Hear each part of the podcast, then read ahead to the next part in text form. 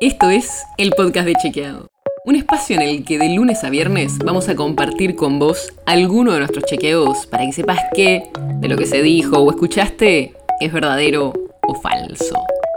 También te vamos a presentar las verificaciones que hacemos de las desinformaciones que andan circulando por ahí y vamos a traerte datos y contexto para entender mejor las noticias.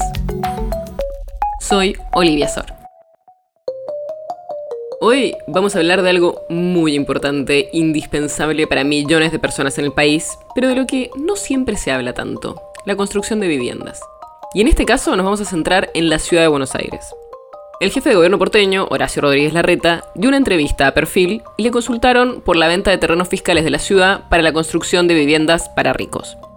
Y el periodista Jorge Fontevecchia le preguntó específicamente cuántos de esos terrenos habían destinado para construir vivienda para los sectores más pobres. Y escucha lo que respondió Rodríguez Larreta. Mira, nunca se construyó tanta vivienda social en la ciudad de Buenos Aires como estos años. Pero ¿es cierto que la cantidad de viviendas sociales que se construyeron en estos años en la ciudad no tiene antecedentes?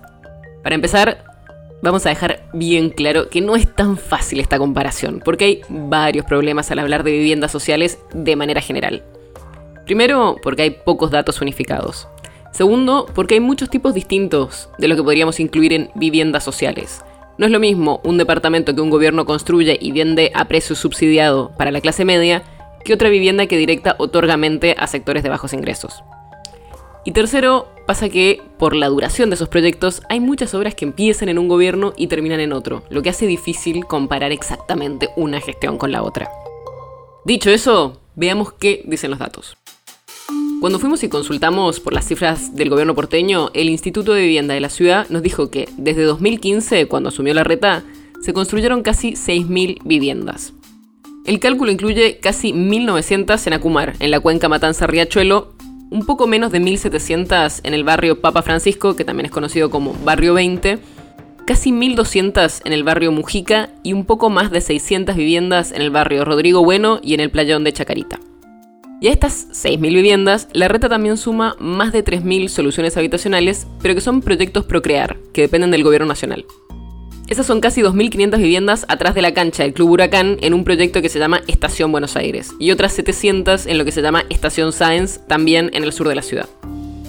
El problema entonces es definir si se suman estas viviendas de los proyectos Procrear o no porque hablamos con especialistas y nos dijeron que es discutible que estos complejos del procrear puedan ser asignados a la gestión de la reta, porque se iniciaron durante los últimos dos años del gobierno de Cristina Fernández de Kirchner y se están terminando ahora. Y depende de si se incluyen estas viviendas o no, si la construcción en el periodo de la reta fue récord o no. Resumiendo, por proyectos que dependen de la ciudad se construyeron casi 6.000 viviendas. Y eso es menos, por ejemplo, que el complejo General Sabio, conocido como Lugano 1 y 2, que se construyó en los 70 y tiene casi 7.600 viviendas.